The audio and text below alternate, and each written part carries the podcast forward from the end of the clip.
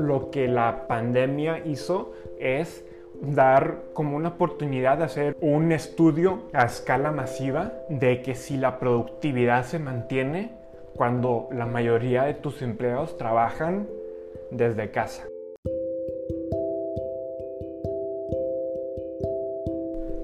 En este episodio les quiero platicar sobre los cambios que yo creo que van a haber en los negocios y cómo nos va a afectar a nuestro trabajo y más que nada el cambio radical que yo creo que vamos a ver hacia todo lo que es trabajar desde casa y el home office. De hecho, esta semana Facebook anunció que también va a ser lo mismo que Twitter y yo creo que Google va en la misma dirección, donde va a permitir que un gran porcentaje de sus empleados trabajen desde casa permanentemente.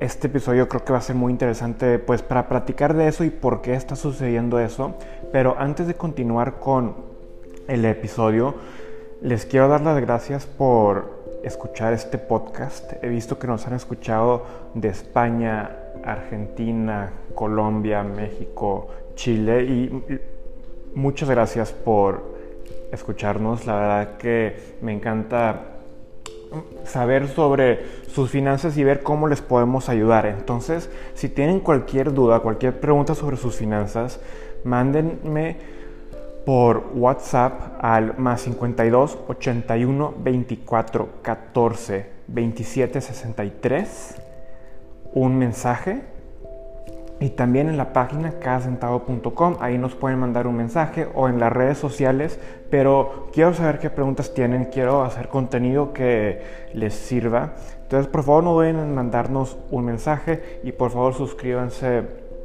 también si les interesan los videos en YouTube. Pero muchas gracias por escucharnos. Ahora sí, de regreso al show. Yo creo que la primera cosa que nos hemos dado cuenta con el virus es que es necesario, es esencial transformar. Un negocio no se puede quedar estancado. Anteriormente hablé sobre esto, sobre matar la vaca gorda, matar el producto estrella de tu negocio o el modelo estrella de tu negocio. Y lo que estamos viendo ahorita es que las compañías que se transformaron y que se fueron hacia el área digital antes de la, de la pandemia están triunfando ahorita. Y ellos pues lo que hicieron es que se fueron de lo que era tradicional de tener tiendas físicas a tener una tienda online y tener un modelo de negocios que funcione 24/7. Y eso fue una transformación que pues en particular por la situación de cómo se ha manejado esta pandemia les ha beneficiado mucho. Pero en lo general el coronavirus hizo un shock al sistema, así fue como una electrocución y las empresas que pudieron manejarlo mediante la transformación son las que han salido ganando. Y como dije antes, eso tiene que continuar. Las empresas que se transforman son las que sobreviven. Es buen momento para aprender de estos negocios que están quedando, que se quedaron estancados, que ahora están entrando en bancarrota, que veamos qué se puede aprender de todo eso. Y una de las cosas principales es la esencia de la transformación, la importancia de la transformación. Mi segunda predicción después de que pase toda esta pandemia, pandemia yo creo que lo que va a permanecer va a ser el home office, a volver más normal. Ya se estaba empezando a ir hacia ese camino, igual y como se ha ido hacia el camino de ventas online, pero ya se está yendo a este camino del home office y ahora lo que la pandemia hizo es dar como una oportunidad de hacer un un estudio a escala masiva de que si la productividad se mantiene cuando la mayoría de tus empleados trabajan desde casa. Eso es la duda que todos los líderes llevan cargando, ¿no? Por mucho tiempo es, ok, por si me voy a home office, la gente va a estar en verdad trabajando o se va a estar quedando sentada pretendiendo trabajar, pero en verdad no lo hacen. Y la realidad es que las empresas están dando cuenta que la gente sí está trabajando porque te ahorras todo el tiempo de traslado. Igual y si trabajas más horas, igual y en momentos si eres menos productivo o más productivo, pero por lo general yo creo que las empresas lo que están viendo es que se está manteniendo la productividad. ¿Y por qué veo eso? Porque hay empresas como Twitter que, anunció que todos sus empleados pueden quedarse trabajando desde casa, Google que hasta el final del año podrían hacerlo. Facebook creo que también eh, dijo lo mismo. Todas estas empresas grandes están permitiendo que esto suceda a largo plazo y no es nomás por decir si es lo más cómodo para los empleados. No, es porque también hay un fondo detrás y el fondo detrás es que ellos no ven una pérdida tan grande como antes se imaginaba. Eso es lo que yo creo. Entonces yo creo que vamos a ver esta tendencia y va a tener muchos beneficios. Primera parte, se va a volver algo atractivo ¿no? para las empresas poder ofrecer que trabajen desde casa. Entonces puede ayudar a la atracción de talento. También reduce mucho los costos de tener una oficina. Si te pones a pensar lo que cuesta rentar una oficina por cabeza en Nueva York, en San Francisco, y en Latinoamérica, ponte a, pensar en la Ciudad de México, en el centro de la Ciudad de México, Buenos Aires, Santiago. Todas estas ciudades, todo el mundo quiere estar en el centro y eso tiene un costo. Y si las empresas se pueden ahorrar, se pueden ahorrar ese dinero y no perder productividad, lo van a hacer. Yo creo que sí va a seguir habiendo oficinas, obviamente, pero van a hacer que la gente pueda trabajar, no sé, mitad de la semana en su casa y mitad de la semana en la oficina, pues no necesitas un espacio para el 100% de tus personas, ¿no? Puedes tener un espacio para el 50% porque, y, y dejar que pues, la gente cambie de escritorios y todo, pero va a haber cambios de ese tipo que van a permitir a empresas ahorrar dinero en el costo de mantener oficinas.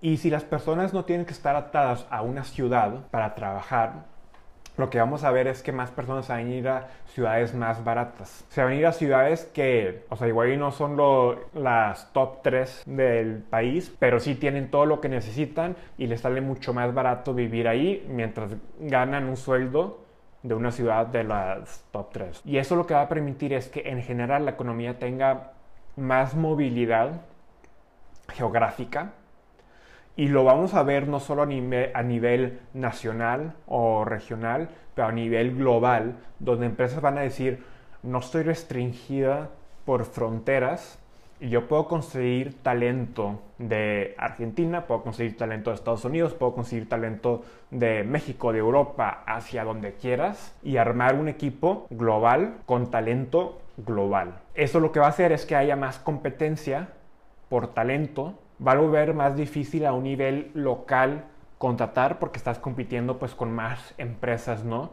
Para atraer ese talento, entonces eso sube pues el costo a un nivel local, pero a un nivel global, si una empresa americana europea puede contratar en Latinoamérica a un costo mucho más bajo con la misma calidad de talento, pues ellos pueden ahorrarse un dinero y como quiera estar pagando muy por encima de lo que una compañía pagaría en estos países y ganarse ese talento. Entonces yo creo que vamos a ver pues esto volverse más común, igual y todavía no a un nivel muy grande, pero yo creo que sí se va, sí va a haber un cambio fuerte a ese trayecto. En cuanto a los trabajos, lo que va a cambiar es que si ya era esencial ser profesionista y, y tener un trabajo de oficina que puedas hacer en tu computador, lo que quieras, para tener un buen sueldo y buenas oportunidades a futuro, eso solo se va a aumentar.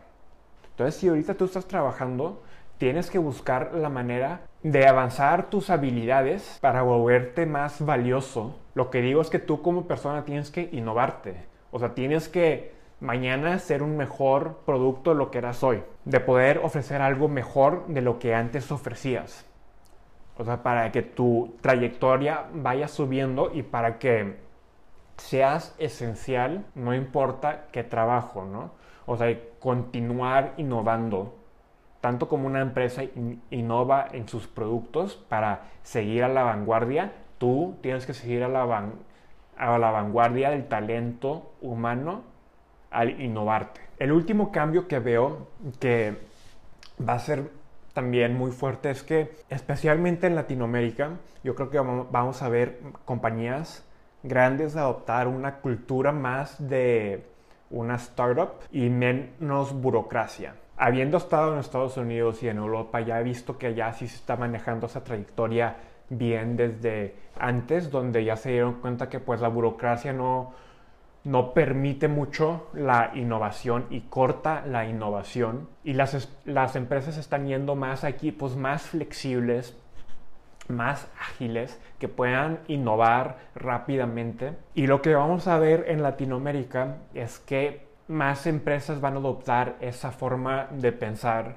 de tener más comunicación entre los diferentes niveles y más igualdad entre los diferentes niveles para que la contribución de cualquier persona sea igual de valiosa y todas las ideas se escuchen. Eso es lo que en verdad ayuda a compañías pequeñas, a startups, a mejorar su producto, es que todos están contribuyendo a mejorarlo, ¿no? Y no es una cadena de autorizaciones para llegar al producto final, es una contribución de parte de todos. Esa es la esencia más grande de una, más importante de una startup, ¿no? Que todos contribuyen en conjunto como partes iguales al producto final. La burocracia no funciona cuando tienes que hacer cambios para mañana.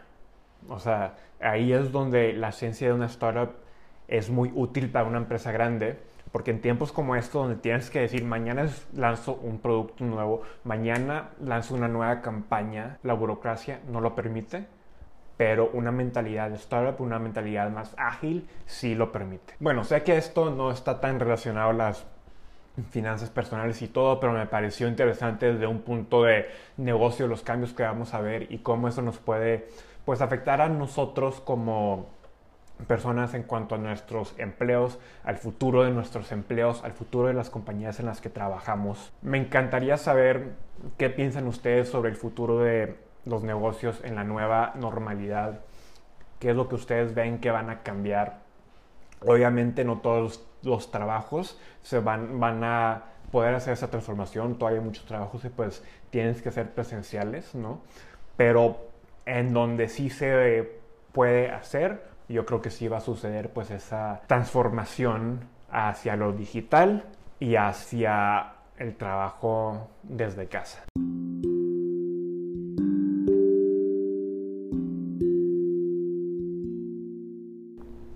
Muchas gracias por escuchar este episodio. Espero que sí les haya gustado y lo hayan encontrado interesante y les dé pues herramientas que puedan utilizar para sus propios trabajos si creen que se va a ir hacia un camino más del home office.